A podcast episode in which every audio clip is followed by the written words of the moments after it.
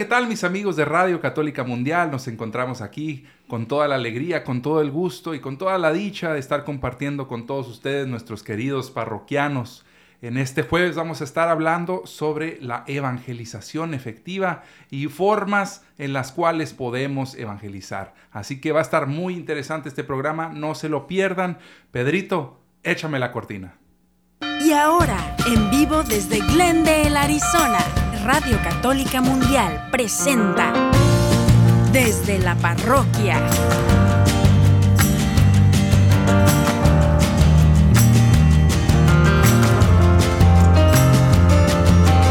Quedan con ustedes el Padre Ernesto Reynoso y Edgar Muñoz. Padre Ernesto, muy buenas tardes. Como cada jueves, pues ya nos encontramos aquí eh, llenos del Espíritu Santo, listos para evangelizar a través de los micrófonos de Radio Católica Mundial. ¿Cómo se encuentra, Padre Ernesto? Edgar, qué gusto saludarte. Un saludo también a todos los parroquianos que nos están escuchando. De veras, qué gusto. Siempre buscamos este día, Edgar, para que, para, pues nos gusta este, reunirnos con nuestros parroquianos. Así es que muy contentos, fíjate, es un tema muy interesante. Es un tema que como parroquia, pues estamos llamados a evangelizar desde el Papa Juan Pablo II, Benedicto XVI y el Papa Francisco constantemente nos están recordando cómo tenemos que salir a evangelizar. Así es, no quedarnos... Iglesia en salida, ¿verdad? Así es, no quedarnos pues atrapados, ¿no? En, eh, encerraditos nada más en lo que nos gusta, en la zona de confort. Hay que salirle, hay que luchar por esas almas, Padre. Así es. ¿Qué te parece si empezamos con una oración? Sí. Empezamos a empezar con la oración y con esta oración, pues bueno, ya empezamos de, lleno el, lo que es el programa, así es que vamos, vamos a prepararnos todos a, lo que es la, belleza de la oración y pues vamos a ponernos todos en una forma de, recogimiento, vamos a tratar de bloquear todo lo que, lo que nos distrae y vamos a ponernos invocando al Espíritu Santo.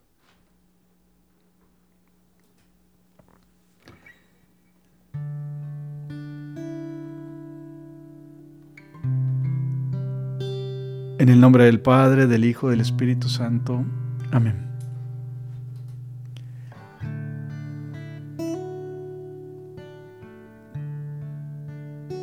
Señor Jesús, antes que nada te damos gracias por este día. Te damos gracias por nuestra fe, porque nos permitiste haber nacido a la mayoría de nosotros en una familia católica. Aquella familia que tiene la revelación de tu presencia en la Eucaristía. Tenemos la compañía de la Santísima Virgen María, tenemos la ayuda de los santos, la intercesión de nuestros ángeles de la guardia. Tenemos el depósito de fe, donde podemos aprender más de ti. Tenemos también los testimonios los milagros que pasan en las familias y más que nada la compañía de un pueblo santo. Un pueblo con sus altas y con sus bajas, con sus aciertos y con sus errores, pero un pueblo que te ama, Señor Jesús. Y en esta forma dedicamos esta, este programa a estas personas y a ti, Señor Jesús.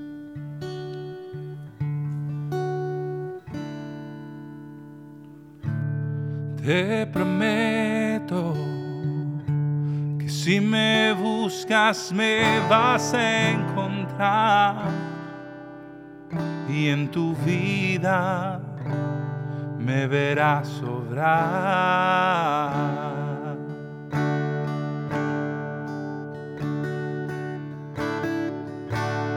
Les prometo donde haya dos o tres reunidos en mi nombre entre ellos, yo estaré.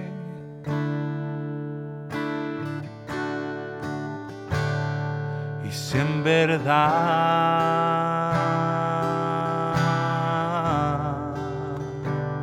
buscas a Dios,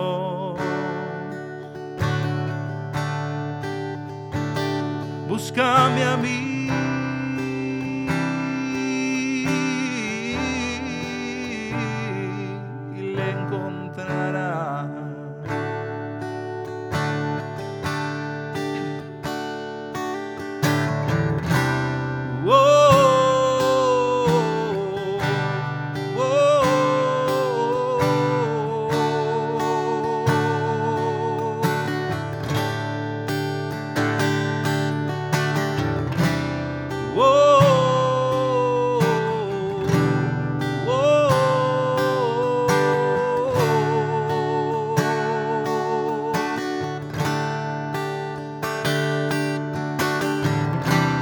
Grandes praderas buscaré en busca de la oveja que se fue.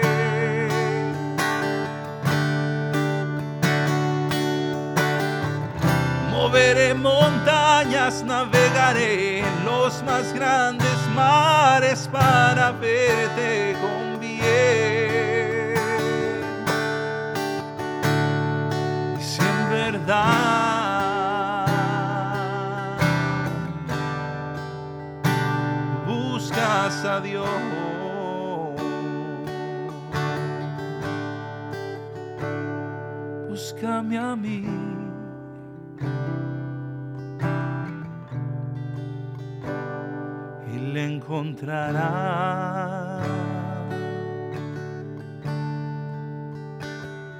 Así es, Señor Jesús. Tú me estás llamando a evangelizar, a llegar a todos los pueblos, por todas las naciones, pero sé que necesita mi familia ser evangelizada.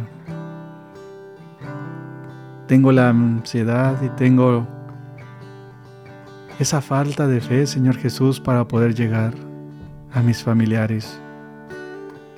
Te pido que me des la gracia para que pueda yo entonces acercar a aquellos que están cerca de mí, a que te amen más a tu corazón.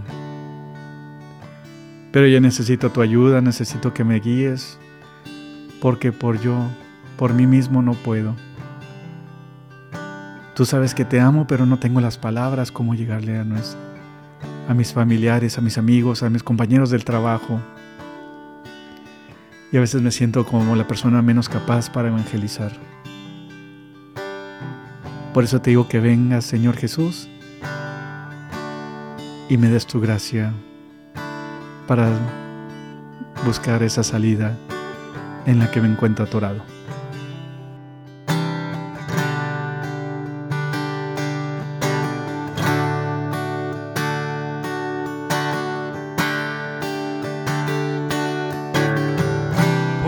Grandes praderas buscaré en busca de la oveja que se fue.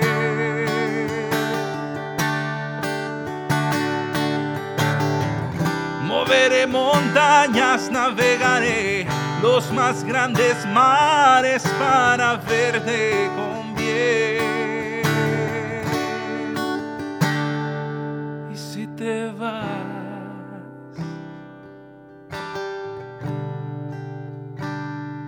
de mí.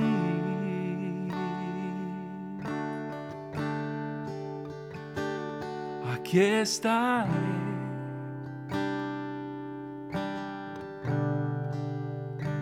Esperándote.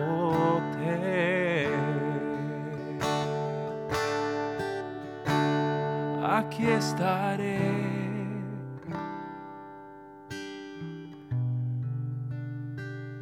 Esperándote.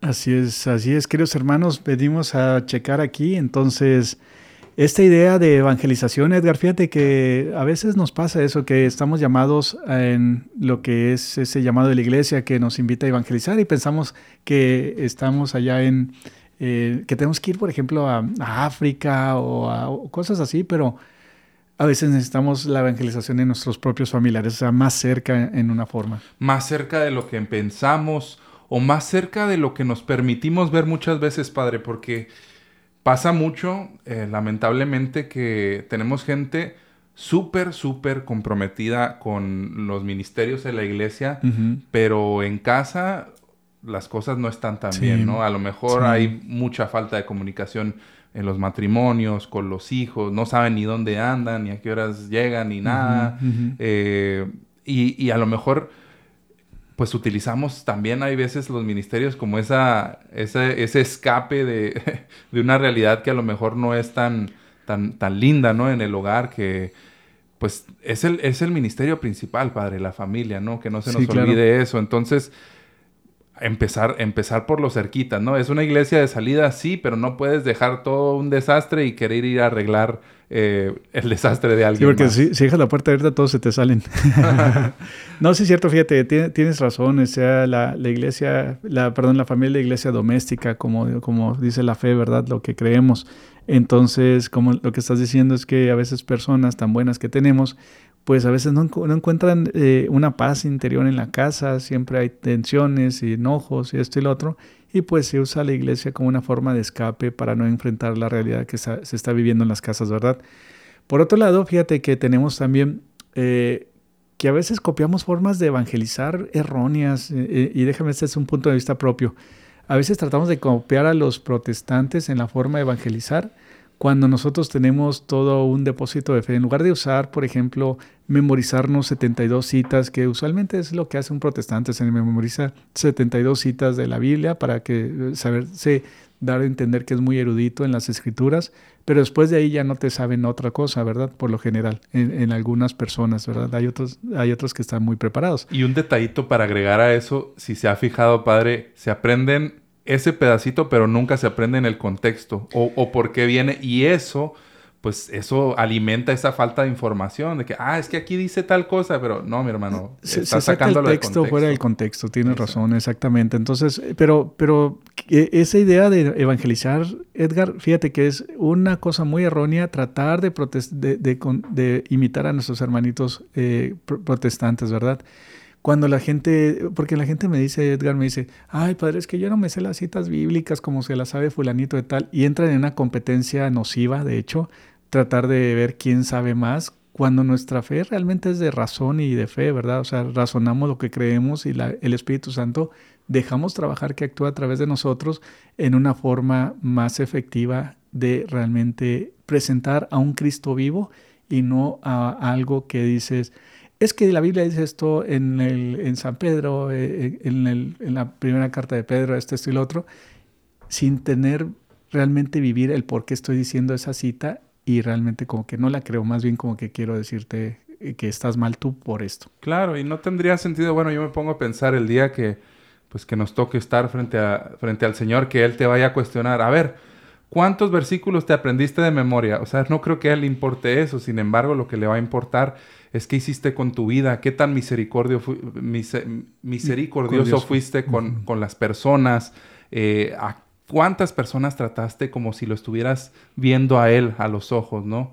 Que los alimentaste, que los vestiste, que los fuiste a visitar con los enfermos en la cárcel, etcétera, etcétera. Sí, exactamente. Entonces, eh, el programa de hoy es eso, queridos hermanos. Vamos a presentar formas efectivas de realmente cómo se puede evangelizar eh, en una forma católica efectiva. Es, es, es muy, muy interesante el programa y sobre todo, pues usted también póngase a pensar en lo que vayamos este, analizando y eso también nos, nos puede ayudar a todos a formarnos mejor y a llevar una evangelización más efectiva, Edgar. Así es, así es. Pues, ¿qué le parece si empezamos Sí. con, con el primer puntito, padre, eh, de una manera eficaz, eh, pues, de poder evangelizar?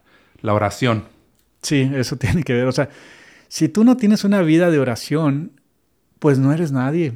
O sea, honestamente, este, lo que se decía San Jerónimo, ¿verdad? Aquel que es ignorante en las escrituras es ignorante de Cristo. Entonces, si no, si no oras, si no conoces las escrituras, si no, si no tienes ese tipo de oración, que tengas la relación con Dios, que la gente vea esa relación que tienes con Dios y que tú deberás, sin tratar de apantallar a nadie, que tengas una vida de oración que, que sea efectiva, que sea también constante cons- eh, eh, en esa forma, pues ¿cómo voy a evang- a evangelizar y cómo voy a presentar a alguien que no conozco? Y es en la oración eh, que me ayuda a conocer a aquel al que yo creo y al que amo. Así es, ¿no? Pues es, a mí, a mí es un, es, es algo que me gusta siempre incluir, siempre en, en- en algún tema o en cuando estamos, pues, precisamente en la evangelización, decir, ¿sabes qué? No se tan, no se trata tanto hablar de Dios, sino hablar con Él.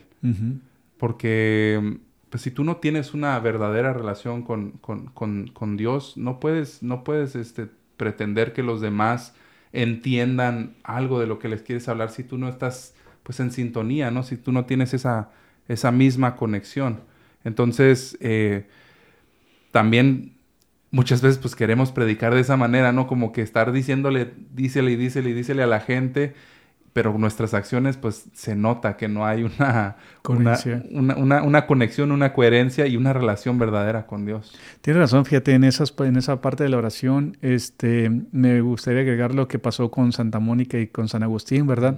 Santa Mónica este, constantemente oraba para poder evangelizar. Uno tiene también que orar a la- para la persona con la que uno va a hablar.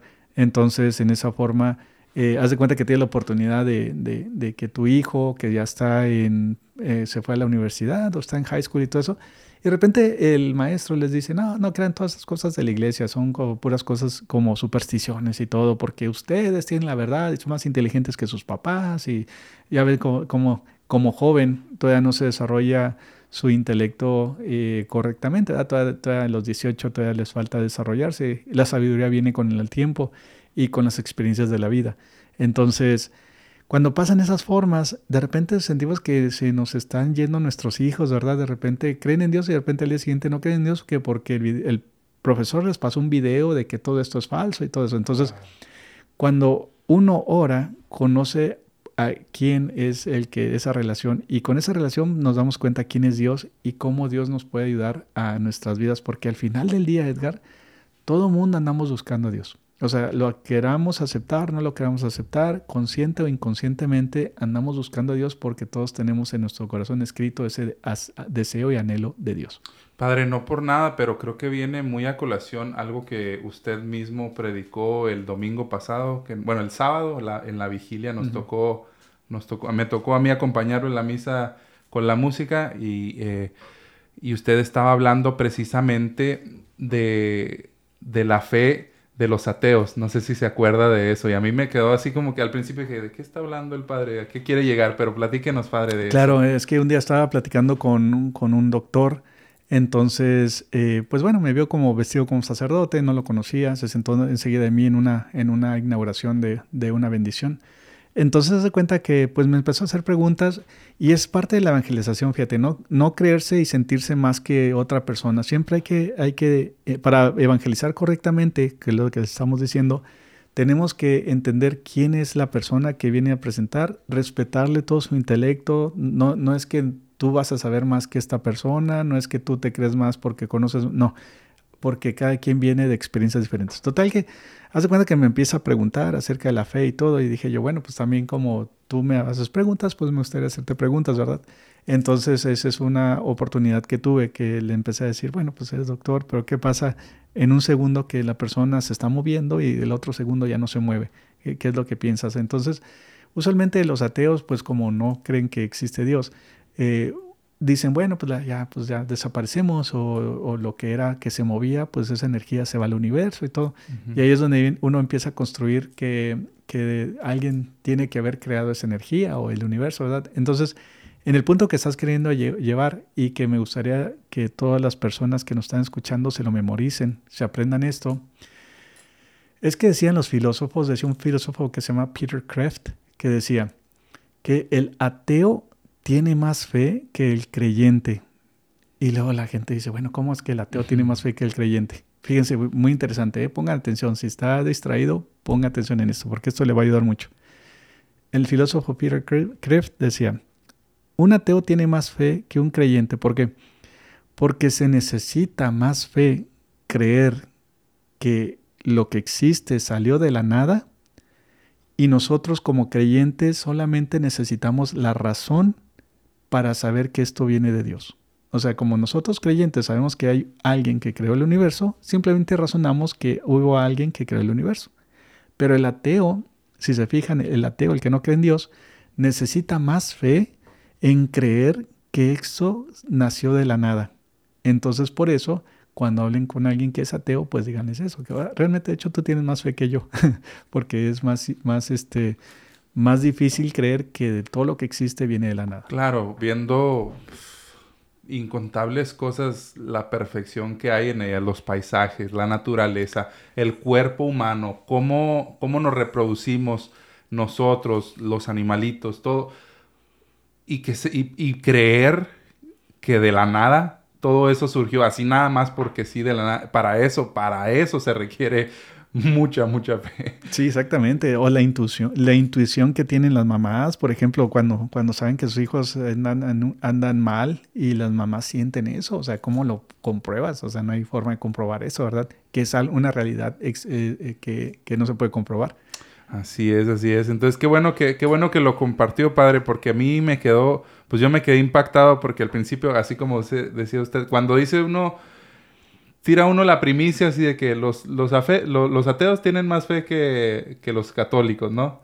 Y se queda uno así como que, ah, caray, ¿cómo? Sí, exactamente. Pero ya después cuando lo entiendes, dices, sí, cierto. Eh, hace, hace falta muchísima fe para poder creer que de la nada pues estamos todos aquí. Que existe todo. Exactamente. Entonces, y, aparte, mira, honestamente, también, ¿para qué le hacemos al Mickey Mouse? Mira, todo el mundo, todo el mundo, Edgar, cree en algo. Por más que diga yo no creo en nada y todo eso, pero alguien te modificó en tu pensamiento para y tú creíste a esta persona que te modificó tu pensamiento. ¿Para qué le hacemos al Mickey Mouse? Así es, así es. Todos tenemos. Creo que el punto que sigue se liga muy bien con esa situación que usted tuvo con, con este doctor, padre. Pregunta y escucha. Escucha sobre todo. Y creo que un punto clave que también usted lo mencionó para evangelizar, mis hermanos, la humildad. No ponernos así como que yo soy el que sé todo y pregúntame lo que quieras y yo soy Juan Camané y que no sé qué y yo te puedo responder lo que sea y lo que tú digas está mal porque yo te lo puedo responder con otra cosa. ¿Qué es lo que te digo? Que es, es por eso que no, no usamos el ejemplo de nuestros hermanitos separados porque hay una arrogancia a veces de que tratar de... de Mira, la persona que está educada y preparada es como aquel que, que practica las artes marciales. Mm. Haz de cuenta que el que es cinta negra, tercer dan o lo que sea, es el que menos se pelea. Igual también la persona que está preparada y educada y formada en la fe es el que menos anda tratando de comprobar algo, ¿verdad? Simplemente este, busca las oportunidades, cómo guiar a las personas, pero empezando con esa humildad. Y es por eso que una forma muy correcta para ustedes evangelizar a sus propios familiares, a sus hijos, a sus amigos, escúchenos, escúchenlos, vean, eh, vean lo que están pasando, están viviendo momentos bien difíciles, cosas que ustedes no vivieron. Entonces, no juzguen, no, de repente dicen, te va a castigar Dios si no haces esto. O sea, no usen a Dios como parte de, su defensa tratando de corregirlos, porque en lugar de acercarlos, los, más los están alejando. Acuérdense que sus maestros ya los quieren alejar. Y luego cuando usted dice, te va a castigar a Dios si no haces esto y lo otro, entonces eh, pues más le están dando razón a sus maestros. Eso, padre, y también algo que se da mucho una estrategia que también a mí no me, no me parece pues para nada buena es cuando agarras pedacitos, eh, volvemos a lo mismo, de la Biblia o algo para decirle, mira, te está hablando Dios a ti. Ah, va uno a misa y no falta de que, mira, así no del codazo. Oh, Escucha, te están diciendo que no seas no sé qué y que no se trata de que uno mismo interiorice la palabra de Dios y uno mismo la aplique a sí mismo, porque Dios nos está hablando a nosotros, no al de enseguida. Tienes razón, si no, si no tenemos la sabiduría, podemos usar la Biblia para manipular, que es lo que pasa muchas veces, eh, para bien o para mal, ¿verdad? Entonces, este, es muy importante ese punto que dijiste. A veces también pasa cuando a, ustedes, que padres de familia, que el esposo la esposa, que, que conforme les toque, empieza a decir, mira, pues ¿para qué vas tanta misa si eres un monstruo, eres un ogro, X o Y, ¿verdad? Pero se usa cosas de la Biblia o también para justificar algo. Oye, tienes que hacer esto, pero yo no quiero.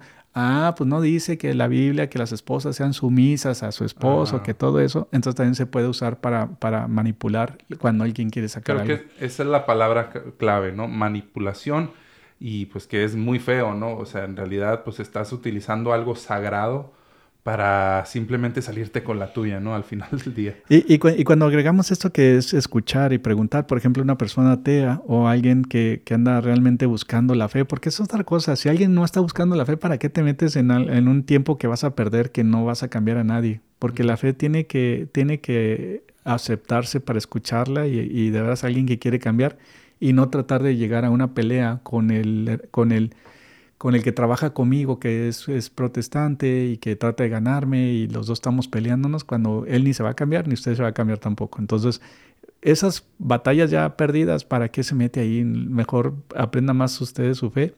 Y déjame te digo otro, otro, otro punto muy bueno que la gente les, les, les ayudaría. con todos nuestros hermanitos separados que, que tienen, eh, que usualmente tratan de retarte, es que María tuvo más hijos, es que esto, es que el otro. Ustedes no hagan ninguna investigación. El que anda preguntando es el que tiene que hacer la investigación. Entonces simplemente ustedes diríjanlos y díganles, bueno, si dices tú que María tuvo más hijos, mira, aquí en el catecismo de la Iglesia Católica viene todo lo que creemos. Busca ahí en el catecismo lo que tú me estás diciendo. Si no está ahí, pues no lo creemos eso, pero si está ahí, pues enséñamelo. Total que ustedes están ayudando a que la persona lea el catecismo de la Iglesia Católica en lugar de que ustedes, queri- queridos hermanitos, hacen toda la investigación, dedican medio día buscando de que no, María no tuvo hijos, porque antes la palabra se llamaba Delfos y este- entonces así van saliendo, porque en cuanto presentan toda una tesis de que María no tuvo hijos en esa forma, luego les van a sacar, ah, pero es que tiene la, iglesia muchas riquezas, y uh, que la, pues otra vez hacer otra investigación. Entonces, los están manipulando. Entonces, si realmente la persona es genuina y tiene preguntas, o si los están manipulando, tratando de manipular, ustedes pónganle la tarea a ellos. Digan, bueno, lee el catecismo y dime dónde, dónde está todo lo que creemos de lo que tú me estás diciendo y que ellos hagan la tarea y no uno. Complementando con, con esto que dice, me viene a la mente, padre, de, pues precisamente de los ataques que muchas veces recibimos nosotros católicos de parte de, pues de sectas y de grupos protestantes.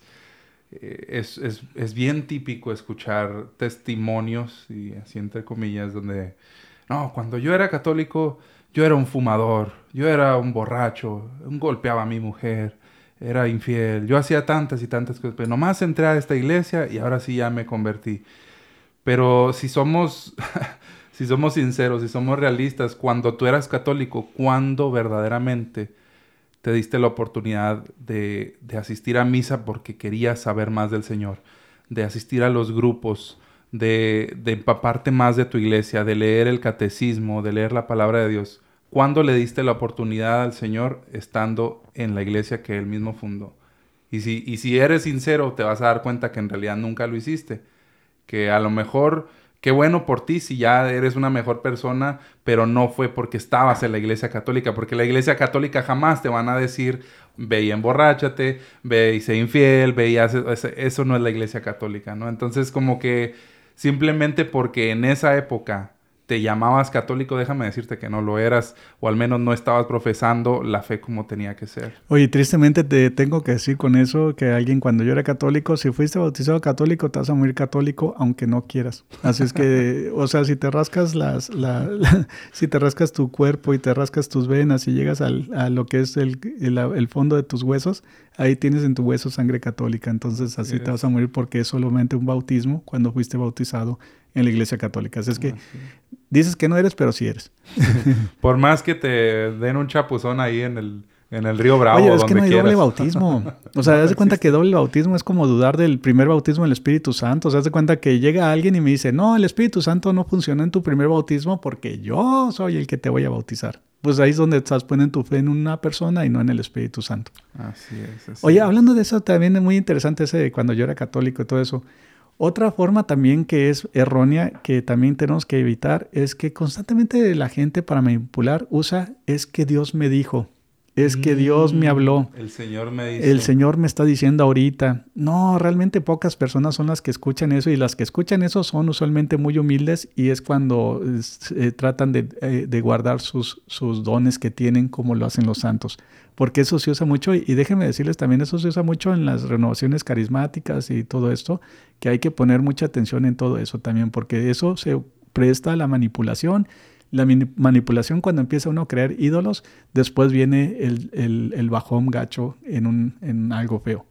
Ahorita que menciona pues, los grupos de, de, renovación, que les mandamos un saludo cariñoso Ajá. a todos ellos, eh, también se da mucho el abuso en los dones sí, del exactamente, Espíritu Santo, sí. el abuso donde es evidente que pues que más, más que otra cosa pues es pues eso, un abuso, ¿no? Una pura faramaya, así que como, uh -huh. como quien dice, ¿no? Que, que hay personas que, ¿no? Que, digamos, ¿no? Tienen el don de lenguas, pero no hay nadie ahí que interprete. Uh -huh. Pero se pasó hora y media diciendo no sé qué y nadie supo nunca nada y entonces, ¿qué propósito tendría, no? Sí, ¿Qué, o sea...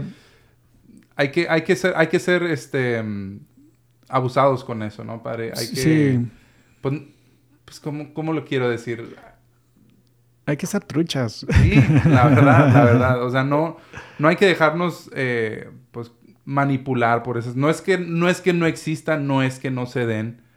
Obviamente suceden y son dones del Espíritu hermosos que el Señor manda, pero Pero hay también que tener cuidado. hay que tener cuidado, ¿no? Porque muchas veces se caen, pues, en, en- en lo que decía usted al inicio, ¿no? Como esta, este imitar a, a- a los grupos protestantes, ¿no? Y se caen en muchas cosas que si no suceden, si no se caen 200 personas, si no se, ya no sucedió nada bueno. O, O, o- o no me, fíjate, o no me llegó Dios, o sea, Ajá. porque si yo no me caí, pues significa que entonces yo no, no me, no me llegó, ¿verdad? Porque Exacto. todo el mundo se cayó menos yo. ajá. Eh, Exactamente, o sea. si yo no tuve una experiencia, digamos, sobrenatural, no, entonces no pasó nada aquí. Y, y- pero hay que ver quiénes son los que tienen experiencias sobrenaturales. A lo mejor es el punto 1%. Ah, eh, eh, o sea, amamos a nuestros hermanitos de renovación porque de verdad yo, yo los admiro mucho, pero lo que queremos decir es que no nos malentiendan. Queremos decir que pongan mucha atención en tratar de imitar a nuestros hermanitos separados, en hacer lo que están haciendo. Ahora fíjate, ahora todo el mundo anda dando vueltas como si nada, así como perdiendo, porque nuestros hermanitos separados lo hacen, ¿verdad? Claro. De repente está en la música, están como remolinos ahí todos dando vueltas, ahí todo eso, y digo yo, oh, que la... Que no se supone que es en el silencio donde se encuentra Jesús, a Dios, en la Eucaristía. en- fíjate, en la oración eucarística ahí es donde se encuentra Dios, ahí es donde Dios te habla más, más. Yo sé que también te habla por la música y todo eso, pero realmente no imitar a cosas que, que uno se da cuenta que no, se hace que por ahí no es. Así es, así es. Y que al final del día, pues, no afectan a una persona, a una persona solamente, afectan pues a un grupo y cada vez se hace más grande, ¿no? Sí. Fíjate, otra, otro punto muy bueno que me gustaría agregar es acerca de esto, es que en eso de que, por ejemplo, escuchar y hacer preguntas, de veras, como dices tú, con humildad y escuchar y luego y hacer, por ejemplo, oye, ¿por qué piensas que no hay nada después de la vida? Y todo eso, para tratar de, de- de ver dónde se encuentra la persona y construir de ahí. Y, y de ahí, pues ya nos brincamos, por ejemplo, a empezar a invitar a las personas, ¿verdad? O sea, cuando yo tengo un vacío en, en mi vida, cuando de repente digo yo, pues es que no encuentro, Edgar, yo no encuentro sentido en mi vida, por más que hago aquí, ando como deprimido, ando caído, esto y lo otro, cuando escuchamos esas cosas es una muy buena oportunidad para invitar al hermanito que sinceramente está abriendo su corazón y te lo está diciendo. Si te están confiando eso, pues ¿por qué no aventarle la invitación directa? Vamos a misa. Y lo acompañas. Vamos. O sea, no de que vea misa, no. Vamos. Ajá. Que sepa que estás comprometido, que lo escuchaste, que dijiste, ok, vamos a misa. Yo sé que te vas a sentir mejor. No, es que yo no sé, es que hace mucho Bueno, que más, no te acompaño a voy". adoración. Vamos a adoración, mira, yo te acompaño una hora. Una Ajá, hora. Ahí vamos. Y, y es más, yo te enseño a rezar. Déjame, me llevo un librito de cómo rezar, cómo está en el Santísimo. Y antes de entrar, mira, vamos a hacer esto y vamos a hacer lo otro y nos vamos a hincar y todo eso. Sí, no, es que yo no sé, es que, no, es que qué aburrido. No, quieres, quieres salir del hoyo en el que estás, date la oportunidad, vamos, vamos. Sí, y abrir, sí, sí. abrirnos así completamente y pues, qué mejor que el Señor nos ayude a, evangelizar. Es que, es que si no es por nosotros mismos, no salimos. O sea, necesitamos algo externo. Y, y nuestro hermanito que se nos acerca a nosotros con toda esa, abriendo su corazón, diciéndote que se siente de la patada, entonces ahí tenemos una obligación moral de ayudarle. Así es. Ajá, entonces, eh, eh, fíjate, se puede in- in- invitar a la misa, a la Santa Misa, se puede invitar a lo que es la adoración eucarística, donde hay un silencio, se puede invitar, por ejemplo, a un retiro. Eh, eh, Algún evento, algún congreso de jóvenes. congreso, eh, ajá. Eh, o, o retiro de parejas, a lo mejor si tú tienes, no sé, unos amigos, una pareja que a lo mejor sabes que andan, pues que andan mal y que todo esto, vamos a ir, vamos en bola. Sí, exactamente. O O sea, sea, así como, como algo muy casual, pero que uno en el fondo sabe lo, lo hermoso y lo maravilloso que ellos van a vivir ahí, pero muchas veces venderles la idea de una manera más como si fuera una invitación de que vámonos al cine. sí, muy, muy Sirve más porque la gente informal. se siente, ajá, muy informal, la gente se siente atraída a eso, que dice, así como que, ay, ¿a poco tú vas a eso? Sí, vamos. Oye, tienes razón, porque mira, a veces de nos- dos cosas separan a la persona para hacer eso. Primero, como a veces traen depresión, no quieren salir, o sea, de- por más que le ay, voy a tratar, pero yo te hablo y no te hablan. Y segundo, en, esas, en esa forma, este, pues lo que es tener la humildad, ¿verdad? De, de- de ayudarle a la persona y, y guiarlo y traerlo y, y- y ir caminando en sus vidas también. Así es, así es. Padre, pues otra, Otra estrategia es eh, vivir alegres, vivir nuestra fe de una manera alegre. Eso es clave, fíjate, eso es clave. Ahí es donde nos agarran nuestros hijos, fíjate, los hijos es donde de repente dicen, si te la pasas en la iglesia, ¿por qué me gritas? Si te la pasas en la esto, ¿por qué haces lo otro y todo eso? Yo sé que las familias pierden su quicio, ¿verdad? A veces los niños no, obedecen y todo eso, eso sí se entiende, ¿verdad? Sin embargo, cuando has de cuenta que vamos a misa y estamos en el grupo fulano y, le, y, y, nos entregamos a misa, pero de repente estamos en la tienda, fíjate, vamos a la Rose y lo que sea, y luego le dices al hijo, oye, cámbiale el precio, ponle este precio más barato. o sea, ponle este precio más barato. Pues no estamos dando testimonio de nuestra fe, o sea, no estamos viviendo en la fe y tampoco la estamos viendo alegremente, sino que estamos malguiando a nuestros hijos diciendo, puedes robar, pero eso sí, Dios nos ama. No, pues no puedes robar y sí te ama. Entonces es, es esa forma de, de, vivir correctamente la fe y vivirla alegre. Pues que se note, ¿no? Que se note que, que, que Cristo vive en nosotros, que, que, lo seguimos, que queremos ser mejores. O sea, es, es ahora sí que predica, predicar con el ejemplo y ser... Eh, ¿cómo se dirá? Approachable en español. Sí, que sea cercano, que, ah, que, que la alguien, gente sea, que tenga te, cercanía. Ajá, que la gente te pueda llegar y, y hablar por, por, no por tu apariencia, sino porque tú, tu ser y tú eres, eres, una persona alegre que se ve que tú, o sea, si se acercan a ti, alegremente les contestas, ah, sí, ¿qué tal? ¿Cómo te puedo ayudar? ¿Qué ¿Sí me explico? que, que, te puedes, que se, que se pueden acercar a ti sin recibir un regaño, una mala cara, un, o, o, un, un, o que los ignoren, ¿no? Tienes razón, fíjate, este, eso es muy importante y, y, junto con eso, pues también en esa alegría tratar de mantenerte, este, pues eh, transmitiendo la alegría a la gente, que, que, cuando uno nos ve como un católico alegre, pues eso atrae más a las personas, ¿verdad? De repente, ay, este Edgar siempre anda bien feliz, no sé qué trae o y todo. Entonces, pero déjame agregar algo también con esto, fíjate. No significa que seamos perfectos, porque es lo que ahí, es donde la gente se cae y dice, ay padre, pues usted, usted bien padre, ¿verdad? Porque no está casado y me dicen de repente así, ¿verdad? O de repente, no, usted está más cerquita de Dios. No, o sea, lo que es que todos tenemos las mismas luchas. Entonces, eh, no es que seamos perfectos, pero sí están los sacramentos que nos van purificando y ahí es donde viene la alegría de que, ching, ya la, regué, ya caí. Y si ya caí en esto, tratar de mantenernos primero lejos de, de, pecado mortal y segundo, levantarnos constantemente a través de los sacramentos, de la confesión y todo, para poder mantener esa alegría de nuestra fe.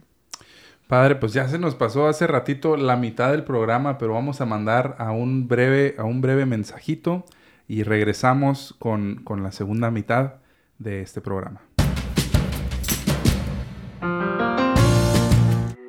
Hola, ¿qué tal amigos? Nosotros somos Estación Cero y estás en EWTN Radio Católica Mundial. Recuerda que pase lo que pase, el Señor no deja de amarte. Porque siempre has sido fiel, no dejaste de amarme, no dejaste de amarme, no dejaste de amarme ni un segundo, aunque fui yo el que me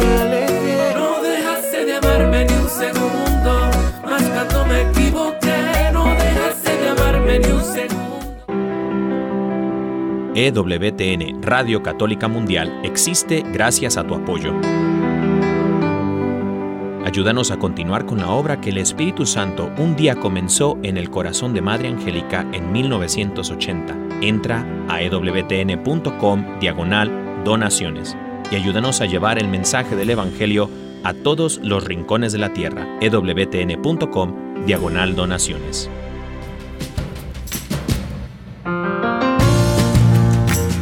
Y ya estamos de regreso, mis hermanitos, mis parroquianos queridos, aquí como cada jueves compartiendo con todos ustedes. Muchas gracias por estar sintonizando Radio Católica Mundial. Padre, pues seguimos con este tema tan interesante de cómo evangelizar eh, pues de una manera efectiva. Efectiva, ¿verdad? fíjate, antes que nada, fíjate, mandamos saludos a todos nuestros hermanitos de la renovación carismática para que no digan, ah, ya nos atacaron. No, no, no era eso. No, le mando esto. Ellos, fíjate que son como que el motor de, de empezar la fe y donde la fe, porque Dios habla y Dios nos, trans, transforma a través de, de los retiros que uno va, ¿verdad? Así Yo es. soy testigo, tú eres testigo. Y- Claro, claro. Y hemos estado nosotros en cosas de la renovación constantemente y así crecimos también. Así, es que es. No vayan a pensar que fue una, una, una crítica a todos. Estamos hablando pues de los abusos que suceden en, en, muchos, en muchos lugares. que tengan el discernimiento. Así es, pero no es que, que sea un Todo. ataque directo, todo eso, porque a nosotros nos encanta compartir, como bien dice el padre, pues en eventos también de renovación. Y hemos estado. Ajá, yo crecí con la renovación también. Eh, mi fe es. empieza, empezó con eso también. Así Pero, es.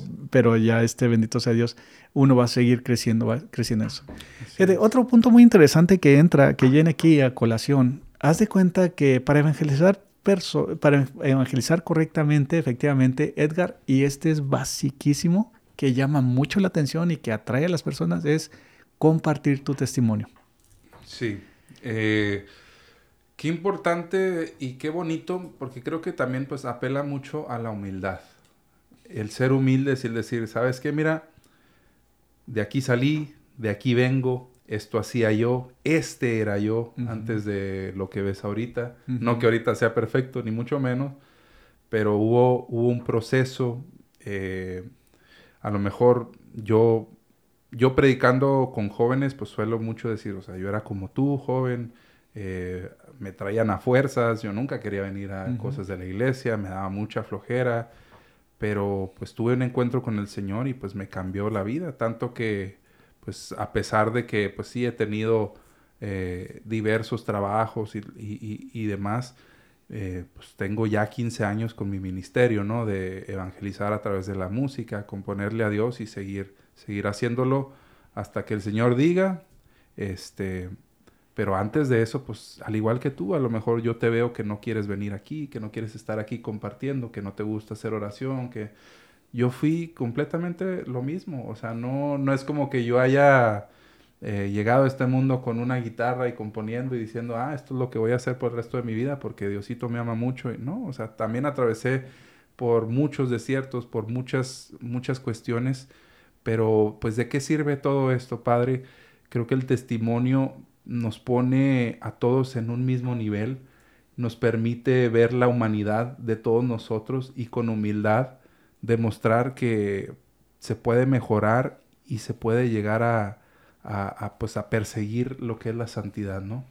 Fíjate, con eso que estás diciendo es muy interesante. Estoy, te estoy analizando lo que estás diciendo. Y mira, es cierto que tenemos la conversión, pero cuando no la fomentamos y no la, la guiamos, no la enriquecemos, se nos va la fe otra vez. Eh, me estoy, pens estoy pensando en lo que estás diciendo porque tú dijiste, Padre, pues no es difícil, es, ha esta, he estado yendo con este ministerio significando que has invertido, has conocido, estás eh, eh, preparándote con la guitarra, o sea, has invertido en algo que es muy importante para ti y es como así se mantiene la fe, porque ¿cuántas personas no vienen a los retiros? Están sus conversiones. En mi vida he pasado experiencia tan más bonita, esto, esto y lo otro, y dos semanas después dejan de venir porque no invierten en su fe, no invierten en ese testimonio donde encontraron algún día esa ayuda o esa guía de Dios y no, le, no son eh, recíprocos en ese amor. Como que se, como que se apaga ese fuego, Sí. ¿no? Que, que a lo mejor pues sintieron del Espíritu Santo y, y, se, y lo dejan que se apague, ¿no?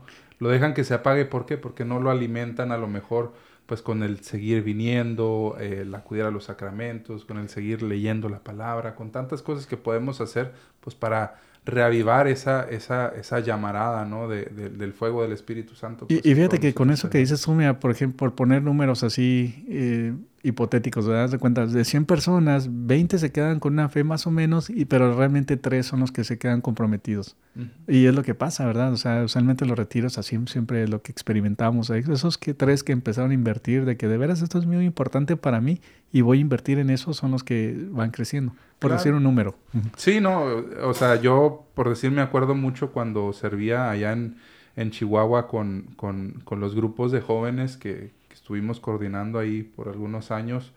em, pasaba mucho eso, ¿no? Era, era como que la euforia en el retiro y, ay, qué bonito, y al final íbamos al templo después de regresar de, del retiro y, y- y compartíamos testimonios y todo el mundo lloraba y que no, que me voy a portar bien y que voy a hablar con mis papás y que todo muy precioso, muy bonito. Pasaban, como bien dice usted, unas dos semanas y ya iban, sin bien nos iba, iba la mitad, regresaba al grupo y por ahí de los cuatro o cinco interesados en, en- en unirse al equipo de, de coordinadores para evangelizar y todo esto, pues a lo mejor quedaba uno. O sea, uno, uno cada, que, Sí. cada año, uno cada seis meses, algo así. Porque pues todos los demás a lo mejor si llegaban y decían, bueno, vamos a darle oportunidad de que empiece a servir, se daban cuenta que no era nada más el, el relajo y, y que vamos a hacer, a poner dinámicas y que vamos, también se trataba pues de juntarse antes, de planear trabajo, como bien dice usted, pues invertirle al ministerio. Oye, y ese uno también se, se, se agüita porque después ya no hay nadie. O sea, quiere hacer las cosas, pero está solo. Entonces, entonces es algo muy, muy interesante. Fíjate, déjame te comparto rápido que un día fui a bendecir un restaurante. Un restaurante de comida mexicana aquí el, al, al, al este de, de aquí de esta área metropolitana. Y el señor que, con el que le bendije, bendije el restaurante, haz de cuenta que me decía, "Gua- pa- padre, pues usted cómo se hizo padre. Entonces, volviendo al testimonio, fíjate, empe- empecé muy, muy, otra vez, muy bajándome de todo eso. ¿Sabes qué? Yo llegué a un momento en que me sentía vacío en mi vida y dije yo, si no hago nada, voy a estar así vacío. Y ahí es donde empecé a, a construir, ¿verdad? O sea, de por qué esto me acerqué más a Dios, ya Dios me llamó, terminé de, de sacerdote, bla, bla, bla. Pero está el Señor tan fascinado porque veía en los ojos de él que cuando yo le estaba comentando eso del vacío en mi vida, que, tenía todo, tenía mucho dinero en aquel entonces porque trabajaba en Motorola y me iba muy bien y todo, pero a la vez seguía ese vacío. Entonces como que se cuenta que era el reflejo de un espejo de esta persona, ¿verdad? Se me quedaba viendo así como que yo lo, yo lo sabía que él le está diciendo, es que lo que me está pasando, nunca me dijo nada, pero yo lo conocí, lo, lo sabía. Y es donde vienen los, las- los testimonios, ¿verdad? Esos testimonios que dicen que ojalá en un día pues la persona se, se, se recapacite y diga, pues chihuahua, pues ya muero otra vez, otra vez acerca de la iglesia por esto y lo otro, porque de verdad siento este vacío que no me llena. Así es, así es. Padre, pues creo que ya estamos casi llegando al final, al final de este programa, pero me gustaría que tocáramos este, este otro eh, pues punto, otra estrategia, conocer tu fe. Sí, súper importante, fíjate. O sea, cuando tú vas a evangelizar a tus hijos, a, a tus amigos, a, tus, a las personas que trabajan contigo, tienes que saber de lo que estás hablando. Porque si no sabes de lo que estás hablando, pues que- quedas mal, ¿verdad? No, no significa que sepas todo, porque todo el mundo seguimos aprendiendo todo, pero conocer lo básico, o sea, conocer qué son los mandamientos, conocer qué es la fe, cómo funciona la gracia, lo más básico de las preguntas profundas que te van a hacer cuando las respuestas a veces son muy básicas.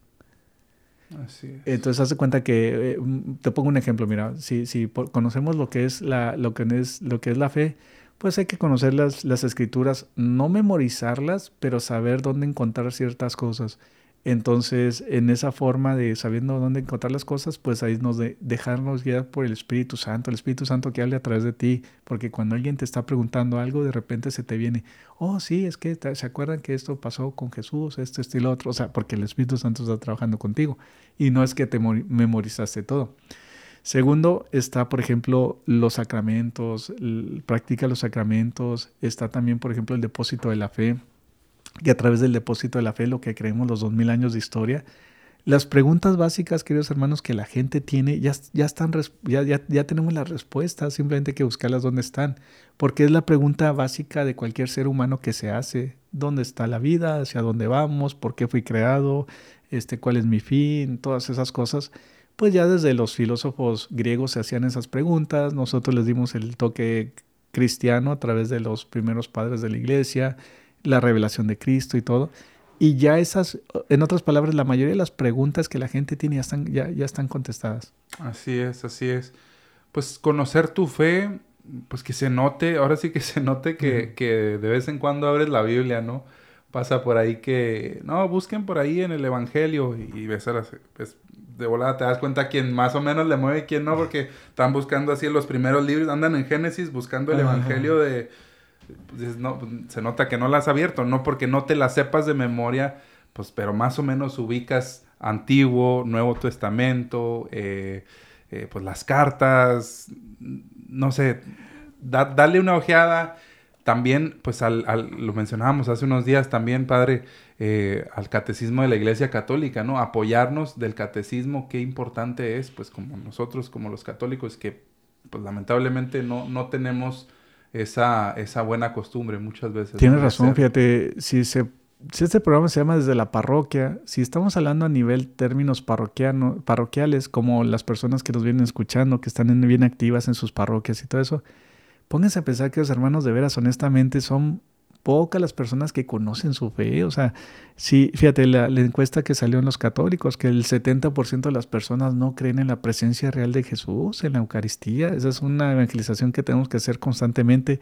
Aquí en la parroquia vamos a traer una exposición de milagros eucarísticos que la vamos a traer en noviembre por lo mismo, porque como tenemos escuela, queremos que los niños desde el principio conozcan que sí está presente Jesús en la Sagrada Eucaristía.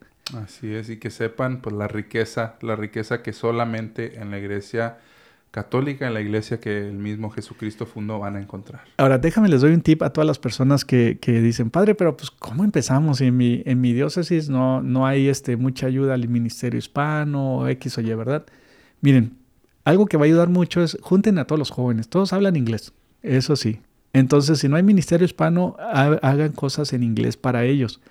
¿Qué hago? Bueno, busquen ahí en, la, su diócesis y busquen cuáles son los programas efectivos que están funcionando en la comunidad que habla inglés. Entonces cuenta que está un grupo que se llama Focus, está un grupo que Life Team o lo que sea, donde están pasando así cosas así. Contáctelos y díganle cómo les pueden ayudar en sus parroquias con sus jóvenes hispanos que, no, que, que, casi no hablan español, hablan más inglés.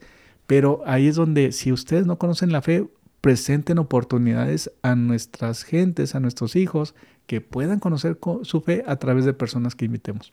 Así es, padre, pues ya, ya estamos llegando al final del programa. No nos queda más que pues agradecerle a todos nuestros parroquianos por siempre estar pendientes, por sintonizar, por compartir eh, pues nuestra página de Facebook OLPH Glendale, OLPH Glendale, así nos pueden seguir, darle compartir y pues así nos vamos a hacer más parroquianos, padre.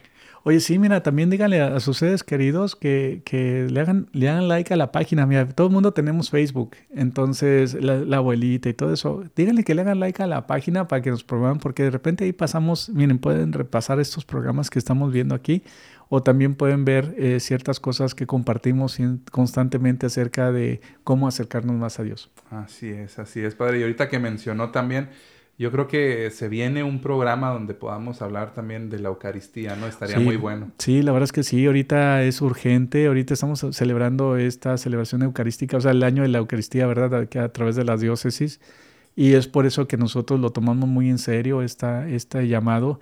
El Congreso va a terminar el año que entra en Indianápolis, en, en Indianápolis, Indiana va a terminar el Congreso, entonces ahorita estamos nosotros aquí bien contentos, igual queremos motivarlos a todos ustedes que sigan buscando acerca de este Eucharistic Revival, se llama en inglés, eh, revivir como la Eucaristía. En el, lo encuentran en el sitio de la página de los obispos católicos de Estados Unidos. Y ahí es donde puede usted, ahorita con sus hijos, con sus jóvenes, agarrar toda la información que pueda y promover lo que es la presencia real de Cristo en la Eucaristía. Así es. Pues bueno, padre, nos queda más que nos eche la bendición. Claro. Antes que nada, queridos hermanos, ánimo, ánimo, mire qué bueno que nos están escuchando. Le- la idea de todo esto es pasarle ideas, ponerlos como que muy, este, que estén discerniendo la voz de Dios constantemente, cosas que nos acercan a Dios, cosas que nos separan de Dios, tratar de evitar las manipulaciones, eso es algo muy importante, que casi nadie habla, pero son reales. Entonces, ánimo con ese aspecto y, siga promoviendo el programa para otras personas que nos sigan escuchando háganle like al oelpitchglendale.com y vamos a terminar con esta oración en el nombre del Padre, el Hijo y el Espíritu Santo. Amén. Señor Jesús, te pedimos que bendigas a todas las personas que nos vienen escuchando, a todas las personas que nos están viendo a través del video aquí en, Facebook que estamos transmitiendo.